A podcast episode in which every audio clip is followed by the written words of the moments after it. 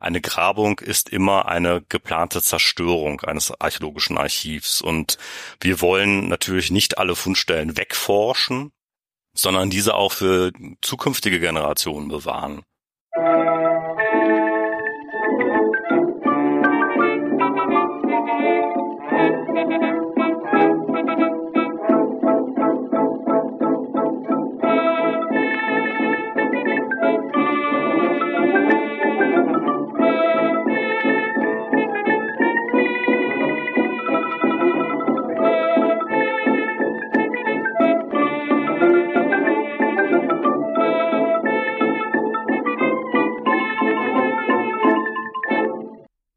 Diese Folge von Geschichte Europas ist eine Auftragsproduktion für das Projekt Geschichten Rheinisches Revier.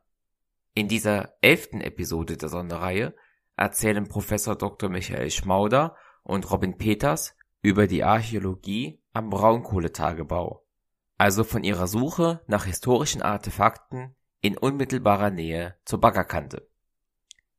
In den Shownotes des Interviews findet ihr Möglichkeiten, mir Fragen, Kommentare Feedback und Bewertungen zukommen zu lassen. Und in den Shownotes führe ich eine stets aktuell gehaltene Liste inhaltlich verknüpfter Folgen. Auf Steady könnt ihr mich unterstützen, meinen Podcast zu betreiben und weiterzuentwickeln. Geschichte Europas ist Teil des Netzwerks Historytelling auf geschichtspodcasts.de und Teil von wissenschaftspodcasts.de und erscheint auf Spotify und als RSS-Feed für Podcast-Apps. Beide Experten sind hier zum ersten Mal dabei und beginnen daher wie gewohnt mit einer Selbstvorstellung, bevor wir auf die außergewöhnlichen Arbeitsumstände der Braunkohlenarchäologie eingehen. Ich wünsche euch jetzt viele neue Erkenntnisse beim Anhören dieser Folge. Mein Name ist Robin Peters. Ich bin Archäologe, Prähistoriker, Jahrgang 1985. Ich habe an der Uni Köln Ur- und Schulgeschichte, Alte Geschichte und Archäologie der römischen Provinzen studiert an verschiedenen Grabungen in Deutschland, England und dem Sudan teilgenommen, aber am meisten hat mich immer die Archäologie vor unserer Haustür interessiert, hier im Rheinland. Das hat mich am meisten fasziniert. Ich habe schon als Student auf Ausgrabungen im Rheinischen Revier teilgenommen und hier gibt es viel zu entdecken, aber es wird auch viel gebaut, viele Bauvorhaben, viele Ressourcengewinnung, darum geht auch viel verloren. Und dieses Thema hat mich damals gepackt und nicht mehr losgelassen. Ich habe zu einem Fundplatz aus der Jungsteinzeit promoviert, auch hier im Rheinland zur Linia Bankramschen Siedlung mit Gräberfeld von Arnosweiler Ellebach. Fundplatz, der heute unter der neuen Teilstück der A4 liegt. Und seit Oktober 2021 leite ich die Ausstellung des RVR-Amts für Bodendenkmalpflege im Rheinland. Diese Außenstelle ist für die Betreuung des archäologischen Kulturerbes im Rheinischen Braunkohlenrevier zuständig.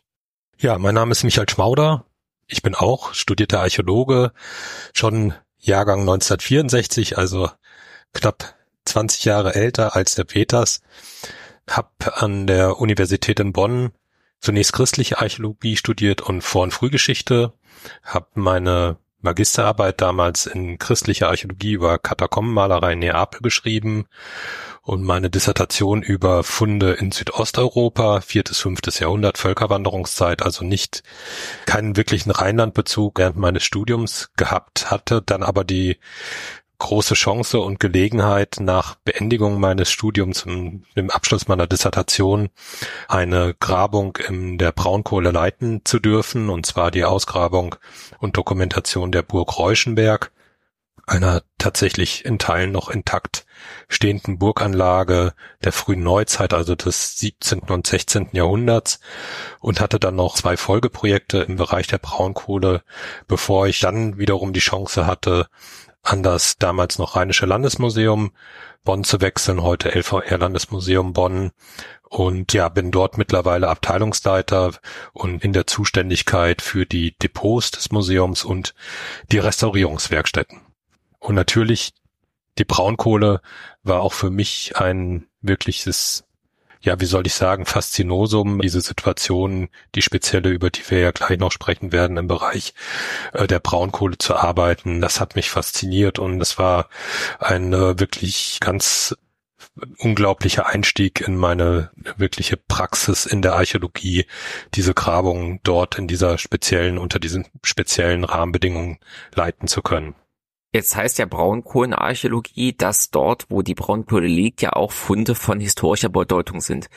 Ganz platt gefragt, warum wird an Stellen von archäologischer Bedeutung überhaupt nach Braunkohle gebaggert? Warum darf man das überhaupt?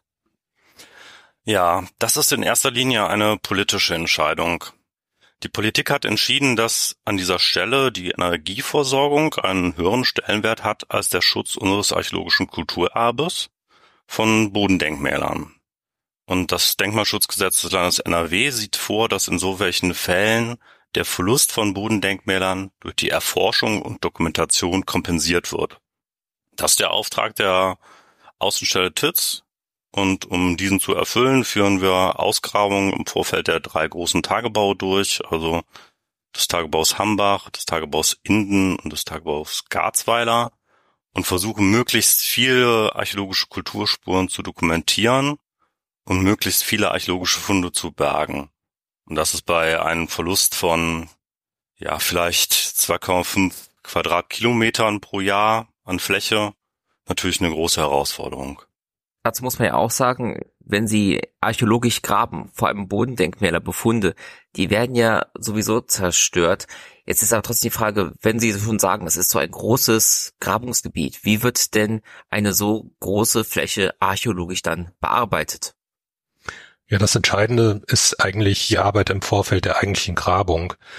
Und da bedient sich die Archäologie der sogenannten Prospektion. Das heißt, die Flächen werden ganz gezielt nach archäologischen Funden abgesucht, die werden erfasst, kartiert und danach macht man sich sozusagen ein Bild, was an Archäologie im Boden steckt. Dafür gibt es unterschiedliche Methoden, weil wir natürlich nicht in die Erde per se hineingucken können, aber technische Errungenschaften sozusagen machen uns das heute möglich, dass wir also neben der reinen Feldbegehung und dem Aufsammeln von Objekten, die auf der Oberfläche sind, auch in die Erde hineingucken können mit Bodenradar, Elektromagnetik sehen wir Strukturen im Boden. Wir können uns die Luftbilder zunutze machen, die uns eben zeigen, Strukturen, Baustrukturen. Bei besonders trockenen Sommern kann man das immer sehr gut sehen, wenn Gebäudereste, also Mauerzüge, sich unter der Erdkrume befinden, dann trocknen diese Bereiche stärker aus als die daneben liegenden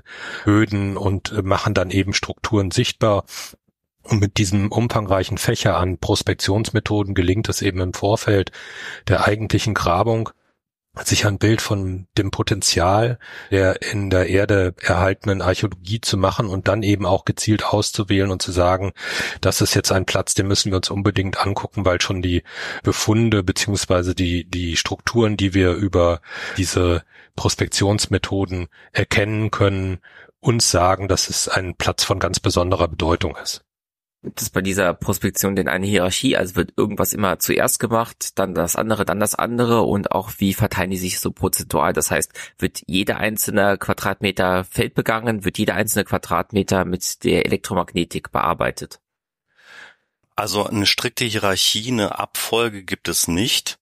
Das richtet sich eher danach, was man machen kann. Also weil zum Beispiel bestimmte Methoden nur saisonal anwendbar sind. Feldbegehungen, dafür ist typisch, dass die im Winterhalbjahr stattfinden, weil man dann Äcker begeht, die geflügt oder geeckt sind, an denen, denen dann Funde an die Oberfläche getragen wurden von landwirtschaftlichen Maschinen, zum Beispiel vom Flug.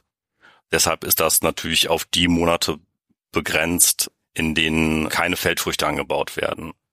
Ähnlich ist das Befliegen Genau, umgekehrt konzentriert sich das auf die Sommermonate, wenn die Feldfrüchte stehen und man halt eben Bewuchsmerkmale, also nach diesem Prinzip, das Herr Schmauder eben geschildert hat, dass Pflanzen auf archäologischen Befunden besser oder schlechter wachsen, dass man, dass, dass man die dann dort erkennen kann. Und für die geophysikalischen Methoden ist es auch notwendig, dass die Feldfrüchte dann abgeerntet sind, dass man dann zum Beispiel den Getreideacker als Stoppelfeld schon wieder begehen kann und dann mit einem Geomagnetik-Messgerät oder einem Georadargerät auch befahren kann. Deshalb gibt es da keine Hierarchie der Methoden, sondern eher ein Ineinandergreifen und wir müssen immer schauen, wann können wir was machen. Unterscheidet sich das denn von anderen archäologischen Grabungen oder sind wir hier gleich unterwegs, eben bis auf den Unterschied, dass es sich um ein gegebenenfalls größeres Gebiet handelt. Das sind im Wesentlichen genau die Methoden, die ansonsten in der Archäologie auch angewandt werden, wobei man natürlich bei vielen Grabungen, die ansonsten stattfinden, die bei denen es sich ja immer auch um Notgrabungen handelt, oftmals im Vorfeld gar nicht die Chance hat, diese Methoden anzuwenden, weil eben zum Beispiel im Innenstadtbereich natürlich gar keine Prospektion mehr möglich ist.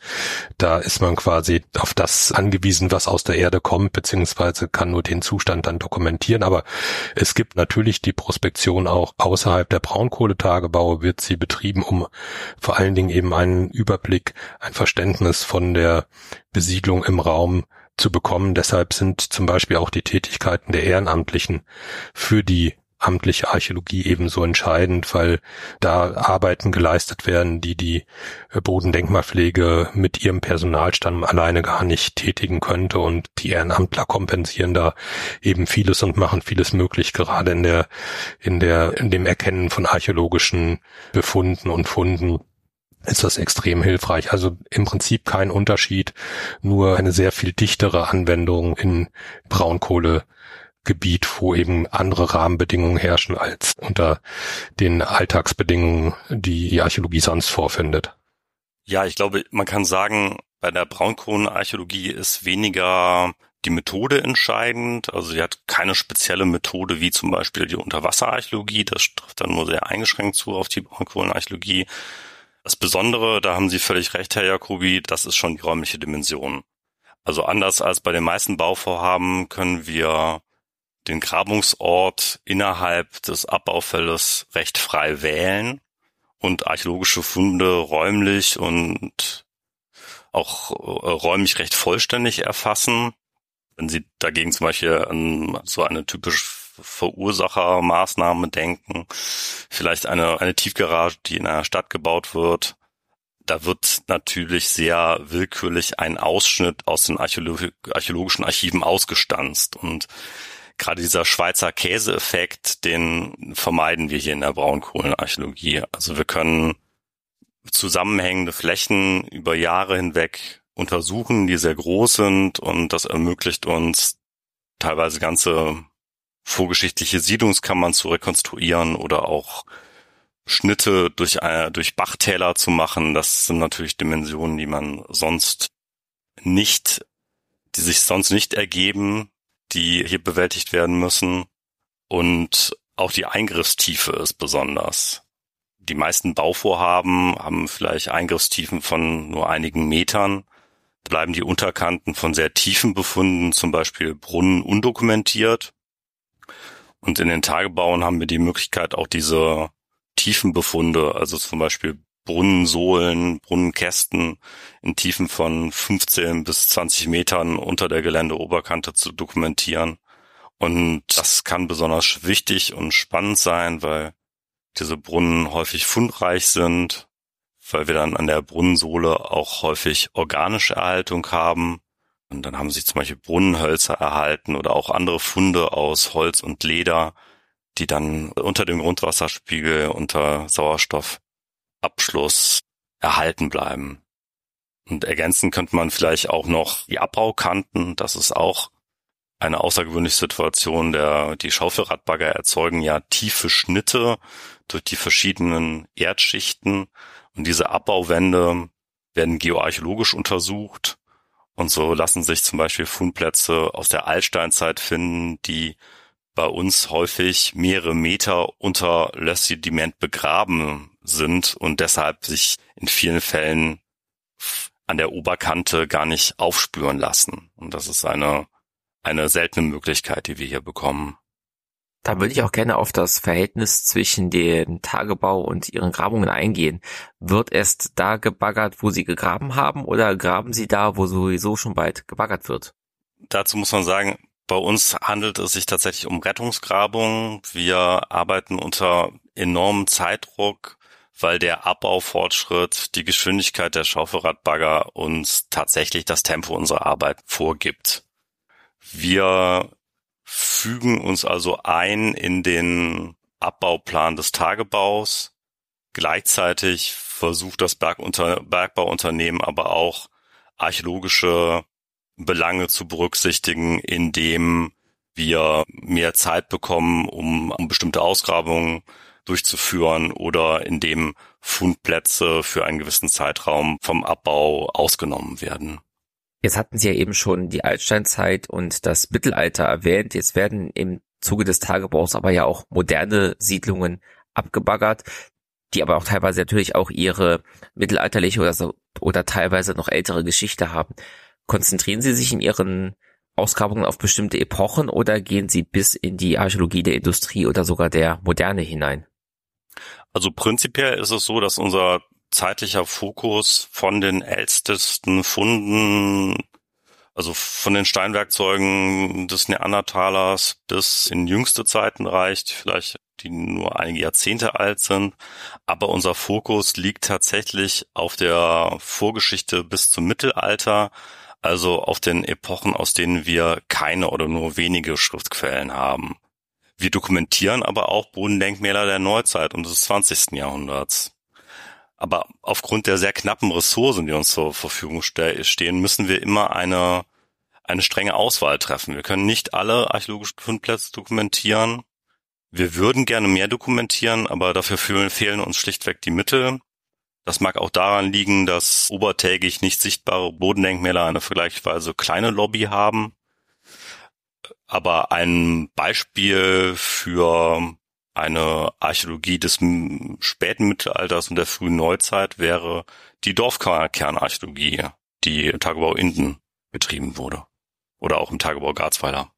Genau, in Garzweiler hatten wir um die 2000er Jahre die Chance, tatsächlich im namengebenden Ort Garzweiler raben zu können. Das ist sozusagen natürlich mit Fluch und Segen. Der Fluch natürlich die Abräumung dieser Orte verbunden mit den menschlichen Schicksalen, die da dran hängen und natürlich der Segen in Anführungsstrichen für die Archäologie an so einem Ort auch tatsächlich sich mit der Genese, also mit der Entstehung eines Dorfes beschäftigen zu können und diese Gelegenheiten, Gelegenheit hatten wir eben unter anderem im Ort Garzweiler und konnten dort im direkten Umfeld der Kirche St. Pankratius, einen neogotischen Bau aus dem 19. Jahrhundert, eine eben relativ große Grabungsfläche öffnen und hatten das Glück, dass wir tatsächlich auch im Ortskern uns befunden hatten, archäologisch auch. Wir konnten einen großen, eine große Hofanlage, umwehrte Hofanlage mit Wall und Graben, direkt gelegen am Kömbach, der durch Garzweiler floss, freilegen, Strukturen des 10., 11., 12. Jahrhunderts, ein großer rechteckiger Bau, Pfostenbau mit einem dazugehörigen Keller, mit außergewöhnlichen Funden, ein Schreibgriffel und Beschlägen von aufwendig verzierten Möbeln, qualitätvoller Keramik, die eben diesen Hausstand auch kennzeichnete und konnten so eben uns eine, eine ziemlich klare Vorstellung von der Entstehung des Ortes Garzweiler eben aus einer großen befestigten Hofanlage heraus machen und konnten auch, es war das große Glück, tatsächlich den Vorgängerbau der neogotischen Kirche freilegen, der auch bis ins 11., 12. Jahrhundert zurückreichte, konnten den freilegen, haben eine Vielzahl von Münzen bergen können, die wir dadurch eigentlich nur finden konnten, weil wir das Erdreich schlemmen konnten im Tagebau und eben die Münzen dann freigespült wurden als das eine große Chance innerhalb der Braunkohle eben sich Dorfstrukturen, Dorfvinesen, Dorfentstehungen anzugucken. Herr Peters hatte Inden schon genannt. Das ist auch ein großes Projekt gewesen, das die Uni Bonn dort durchgeführt hat, unter anderem und konnte eben wirklich über eine Länge von fast einem Kilometer eben verschiedene Orte sich angucken, wie die entstanden sind, was da außenrum in, über die Jahrhunderte gebaut wurde, wie, wo die Gräberfelder lagen. Also äh, wirklich der intensive Blick an eine Siedlungslandschaft hinein, die man ansonsten an keiner anderen Stelle archäologisch gewinnen kann. Jetzt stellt sich für mich natürlich auch die Frage, warum denn erst im Kontext des Tagebaus überhaupt gegraben wird und warum solche Grabungen vielleicht auch mit weniger Zeitdruck nicht schon, ja, sagen wir mal, Jahre vorher stattgefunden haben. Das ist wie so häufig eine Frage der Finanzen die Archäologie hat eigentlich in den seltensten Fällen so viel Ressourcen, dass sie das machen kann, was man klassischerweise als Forschungsgrabung bezeichnet, was man vor allen Dingen auch natürlich in den, in den Fernsehdokumentationen immer sieht, also Grabung irgendwo im Mittelmeerraum, durchgeführt durch Institute, die dort seit, zum Teil seit Jahrzehnten graben, mit viel Ruhe, mit viel Zeit, um eben die Befunde umfangreich zu dokumentieren. Solche Rahmenbedingungen gibt es in der Archäologie, in der Alltagsarchäologie möchte ich es mal nennen, normalerweise überhaupt gar nicht, sondern es handelt sich eigentlich immer um Not- und Rettungsgrabungen, die manchmal einen etwas größeren Vorlauf haben, manchmal etwas mehr Ressourcen haben, aber doch immer unter einem erheblichen Finanz- und Zeitdruck stehen und deshalb eben auch erst dann durchgeführt werden können, wenn tatsächlich diese akuten Situationen entstehen. Man würde sich natürlich in der Archäologie wünschen, auch wir äh, würden uns das natürlich wünschen, dass es häufiger auch die Möglichkeit gäbe, mit mehr Ressourcen und mit mehr zeitlichen Vorlauf archäologische Projekte durchzuführen, weil man da natürlich nochmal andere Dokumentationstiefen, andere Auseinandersetzungen mit dem Befund ermöglichen kann, als das bei Rettungsgrabungen und Notgrabung der Fall ist, wobei auch hier natürlich der Standard, der archäologische mittlerweile ein sehr, sehr hoher ist in Sicht auf Dokumentation und Funderhaltung. Jetzt haben wir schon öfters Fachbegriffe verwendet, die wir vielleicht auch noch klären sollten. Und zwar waren das Worte wie Bodendenkmäler, Funde und Befunde. Vielleicht können Sie das verbinden mit einer Schilderung des Arbeitsalltags. Also wie läuft denn so eine Grabung an der Abbruchkante, an der Tagebaukante in unmittelbarer Nähe des Tagebaus aus und wie gehen Sie dann damit um, wenn Sie da etwas finden? Wir graben natürlich nicht im Tagebau selbst. Also Sie müssen sich vorstellen, dort wo die Schaufelradbagger gearbeitet haben, da bleibt keine Archäologie erhalten. Die meisten archäologischen Spuren befinden sich so etwa in den obersten drei Metern unter der Geländeoberfläche. Wir arbeiten nicht im Tagebau, sondern im Vorfeld der Tagebaue werden wir tätig. Also bevor die Schaufelradbagger kommen und dann arbeiten wir etwa in einer von Entfernung von 50 bis 100 Metern zur Abbaukonte, Abbaukonte und führen dann dort eine sogenannte archäologische Flächengrabung durch. Die hat eine gewisse Ähnlichkeit zu einer Baustelle oder die kann man sich vorstellen wie eine kleine Baustelle unser wichtigstes Arbeitsgerät ist nicht der Pinsel, wie man häufig hört, sondern ein, ein Mittelklasse-Bagger, ein Baustellenbagger, so ein 25-Tonnen-Bagger. Und mit denen tragen die Kollegen die Ackerkrume, die Humusschicht scheibchenweise ab und versuchen dann im Boden Spuren von menschlichen Eingriffen zu erkennen.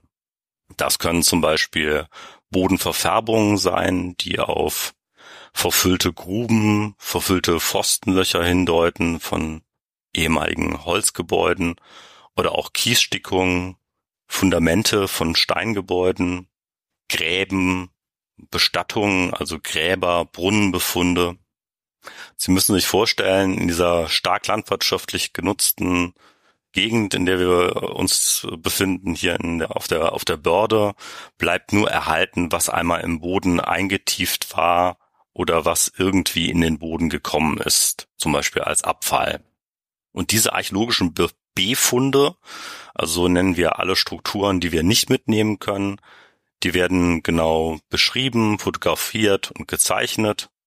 Beispiel für einen Befund wäre das eben erwähnte Pfostenloch oder auch ein, eine Bestattung, ein Grab. Und die Objekte aus diesen Strukturen, das sind die archäologischen Funde, Tonscherben, Steinwerkzeuge, Knochen, die werden für weitere Analysen geborgen.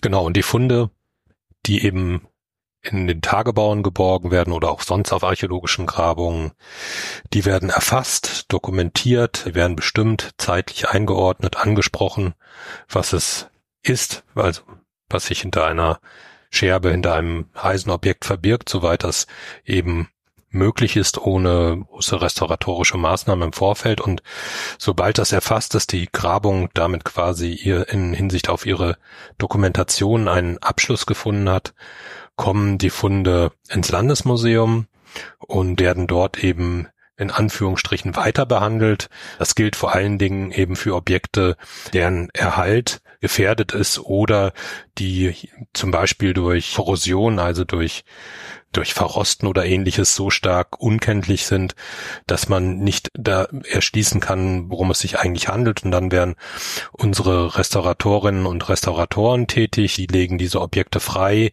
äh, stabilisieren sie, konservieren sie, damit sie möglichst lange eben erhalten bleiben, kommentieren das wiederum alles und bereiten so die Objekte dann für die weitere Bearbeitung auf, die zum Teil durch die Werkstätten selber geschieht, vor allen Dingen, wenn es sich um Fragen der Materialanalytik oder der Herstellungstechnik handelt, dann machen wir das sozusagen aus der Restaurierungswerkstatt äh, heraus, wenn es sich um Analysen in Hinsicht auf kulturhistorische Einordnung und so weiter handelt, dann sind das natürlich auch Objekte, die dann zum Beispiel im Rahmen von, von Bachelor, Master oder Arbeiten oder Promotionen bearbeitet werden.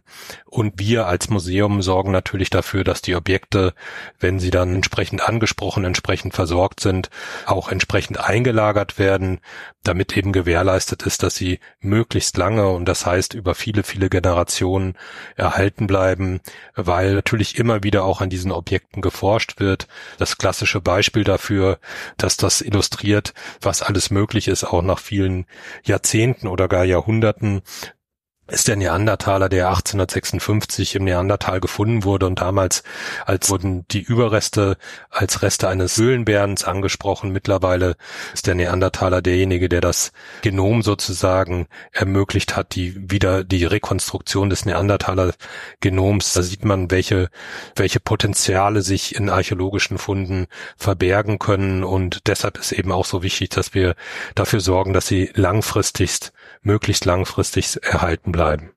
Sie hatten eben erwähnt, dass Sie Abraum geschlemmt haben, um darin Münzen zu finden.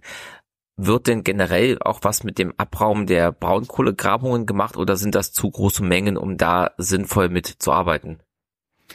Der Abraum unserer Grabungen ist zum größten Teil steril. Den Fund führend ist nur der Abraum aus den archäologischen Befunden, also zum Beispiel aus einer früheren Abfallgrube.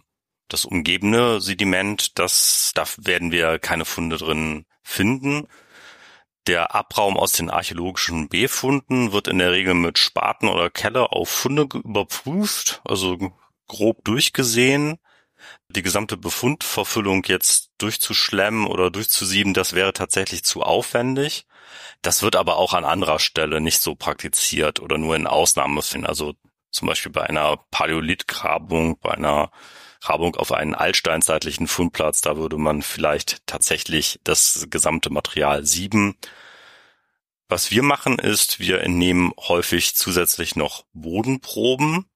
Das sind, kann man sich so vorstellen, wie ein, ein Sandsack von etwa 10, 20 Litern Inhalt und da drin wird dann Boden entnommen aus so einem archäologischen Befund, um verkohlte Pflanzen, verkohlte Früchte und Samen bergen zu können und diese dann archobotanisch, also von BotanikerInnen, die auf archäologisches Material spezialisiert sind, untersuchen und bestimmen zu lassen und beispielsweise mehr zu erfahren über die Ernährungsgewohnheiten in bestimmten Epochen. Und einige Befunde werden auch tatsächlich als Erdblöcke geborgen, Blockbergungen sagen wir dazu und später dann in der Außenstelle oder im Landesmuseum freigelegt. Ein Beispiel dafür wären Brandbestattungen in Urnen, in Keramikgefäßen, die bearbeiten wir häufig nicht im Feld, nicht auf der Grabung, nicht draußen, sondern bergen die dann als Erdblock und führen dann eine, eine Grabung unter, in Anführungszeichen, Laborbedingungen im, im Innendienst durch. Jetzt haben wir sehr viel über allgemeine Grabungen, den Alltag und den Sinn dahinter gesprochen. Wo wird denn konkret aktuell gegraben und was haben Sie dort gefunden, beziehungsweise was hoffen Sie dort noch zu finden?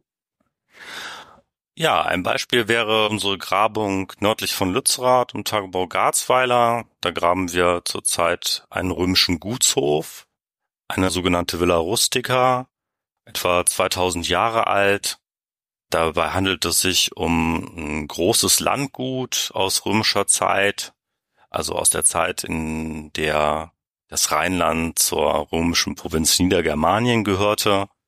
Und so ein Landgut muss man sich vorstellen als ein Areal von vielleicht ein bis fünf Hektar, also mehrere Fußballfelder groß, das sich dann aufteilt in ein, in ein Wohnareal mit Wohngebäuden, die auch häufig dann repräsentativ sind, einer gehobenen Lebensweise zeugen, Fußbodenheizung, Wandmalereien, manchmal auch mit Mosaiken ausgestattet sind und dann den eigentlichen Wirtschaftsareal, der eigentlichen Hofareal zu etwas wie Gartenflächen, Scheunen, Tierstellen. Und so eine Villa Rustica war der Mittelpunkt von einem Landgut von vielleicht 50 bis 100 Hektar Fläche. Also hm, wir reden hier nicht von Kleinbauern, sondern von richtig großen landwirtschaftlichen Betrieben.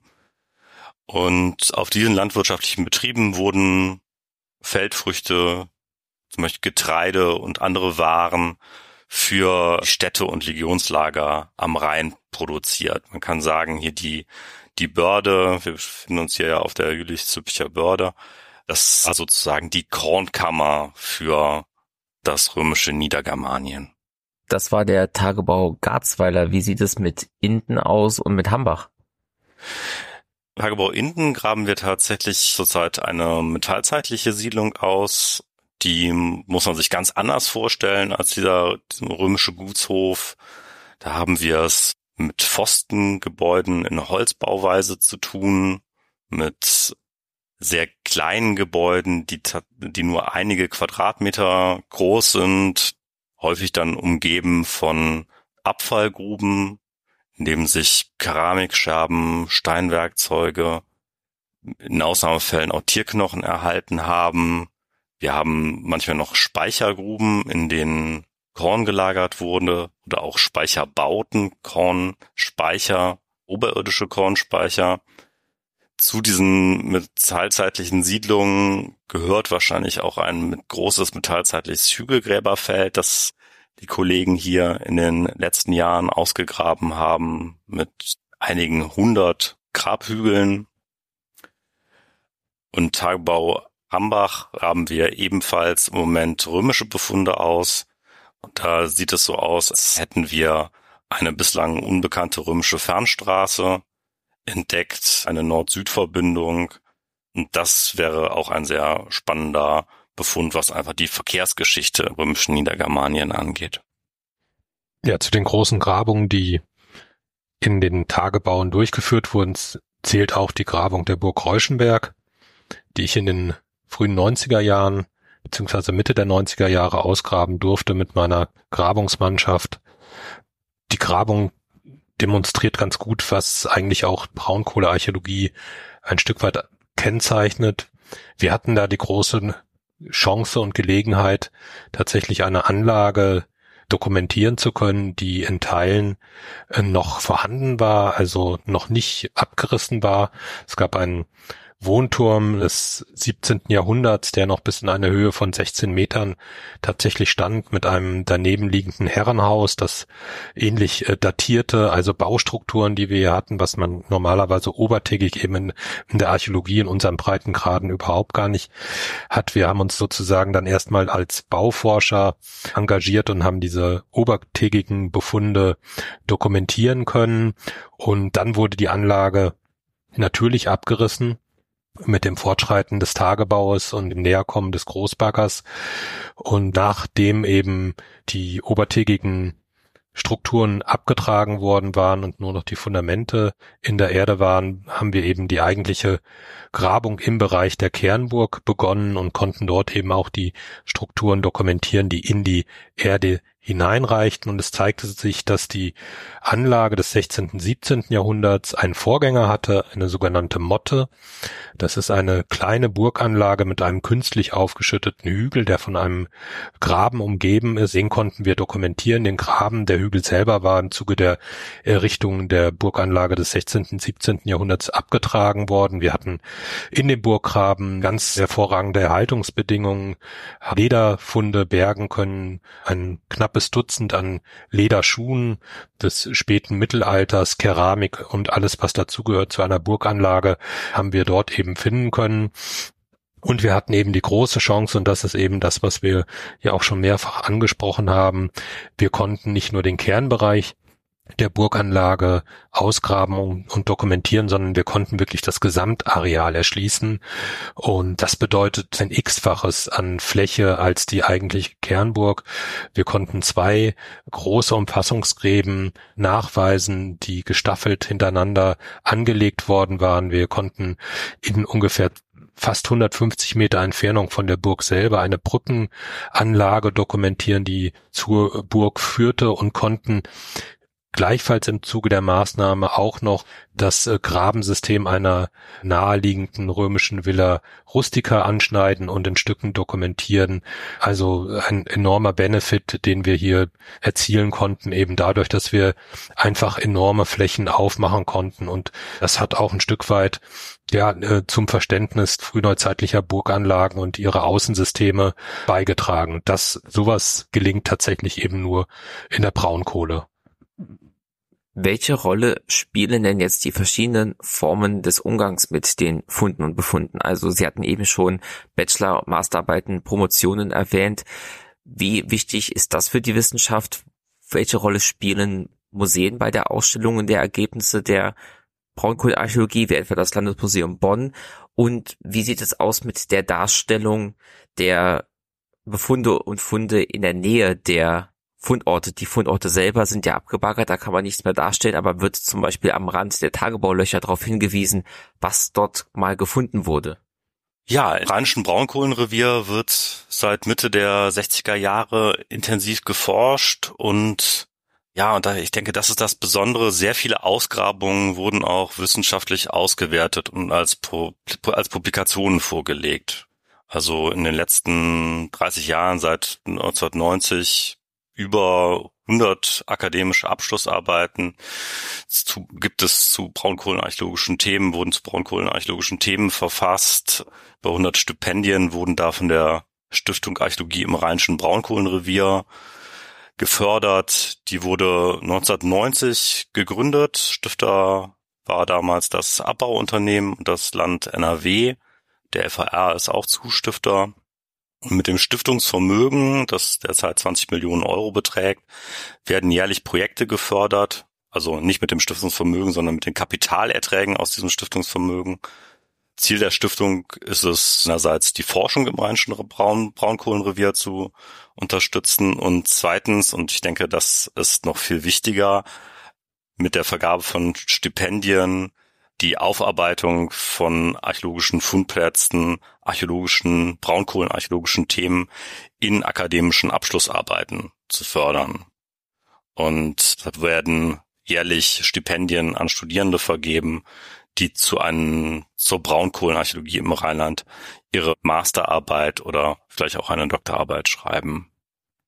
Und ich denke, auf dieser, auf dieser Grundlage beruht unter anderem auch die besondere Bedeutung, also dass so viel aufgearbeitet, dass so viel erforscht werden konnte, aber dass auch so viel aufgearbeitet werden konnte. Und deshalb kann man durchaus sagen, dass das Rheinische Revier für bestimmte Kleinräume, für bestimmte Epochen auch über das Rheinland hinaus, auch im Ausland, als exemplarisch angesehen werden kann. Es gibt, man könnte vielleicht von archäologischen Schlüsselregionen sprechen, zum Beispiel ist das Merzbachtal im Tagebau Inden für die Epoche des alten Neolithikums, die Zeit der ersten Bauern besonders gut erforscht. Oder der Tagebau Hambach ist eine Schlüsselregion für die römische Zeit, das ist wahrscheinlich die Gegend, in der wir dieses dichte Netz an römischen Gutshöfen, an Villa Rusticae, ganzen römischen Imperium am genauesten erfassten konnten und auch so etwas wie die Untersuchung Elsbachtal im Tagebau Garzweiler, wo man ein ganzes Bachtal mehrmals schneiden konnte und aufgrund der Ergebnisse dann die nicht nur die Kulturgeschichte, sondern auch die Mensch-Umwelt-Geschichte von der Jungsteinzeit bis in die frühe Neuzeit rekonstruieren konnte und zeigen konnte, wie der Mensch und das Klima die Landschaft, die Vegetation geprägt haben, wie der Mensch hier eine Kulturlandschaft erschaffen hat. Das sind außergewöhnliche Schlüsselregionen. Ja, dass es sich um eine außergewöhnliche Schlüsselregion handelt, um einen Archäologen sprechen gerne von Gunstraum. Das zeigen auch die Funde, die eben im Bereich der Braunkohle geborgen werden, quer durch alle Epochen. Das ist auch so faszinierend. Also es ist wirklich ein Raum, der immer wieder von Menschen aufgesucht wird, eben aufgrund der Qualität dieser Böden, die dort vorhanden sind, eben Ackerbau in ganz großen Stil zulässt. Und natürlich führt das auch immer wieder dazu, dass dort herausragende Funde geborgen werden können aus den verschiedenen Zeitepochen. Und da sind zum Beispiel, ist zum Beispiel der keltische Hortfund aus Hambach zu nennen oder das Grab einer reichen Frau in Borschemich, die ein ganz außergewöhnliches Kästchen mit ins Grab bekommen hat, das mit äh, Schildpad, also mit dem Panzer einer Meeresschildkröte verziert war und diese Schildpattplättchen waren mit römischen Göttern verziert, also ein unglaublich aufwendig gearbeitetes Objekt. Und wir haben im Prinzip aus allen Epochen eben entsprechend bedeutende, herausragende Funde und diese Funde finden sich natürlich auch im Landesmuseum nicht nur in den Depots dann, sondern auch in der Dauerausstellung. Wir sind gerade dabei, für den archäologischen Teil des Landesmuseums die Dauerausstellung zu überarbeiten. Die wird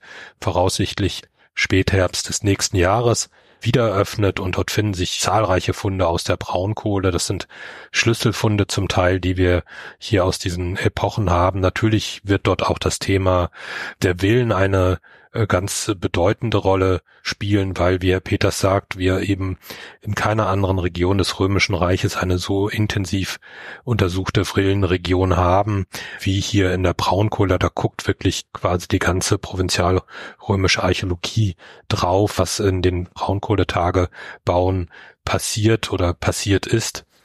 Und natürlich versuchen wir auch die Inhalte, die in der Braunkohle gewonnen werden. Auch da muss man sagen, hilft immer wieder auch die Stiftung für Archäologie im Rheinischen Braunkohlerevier durch Mittel, die bereitgestellt werden, versuchen wir auch natürlich Funde wieder in die Region zu bringen. Das ist etwas, was sicher auch für die Zukunft eine ganz große Rolle spielen wird, wenn die Tagebaue äh, mal zum Ende gekommen sind, dass man eben sehr gezielt auch versucht zu vermitteln, was eben in den Landschaften die eben abgebaggert wurde an Archäologie vorhanden gewesen ist. Da gibt es sicher noch Entwicklungspotenzial, aber gerade auch die Bemühungen auch des Landes NRW, den Strukturwandel hier voranzubringen.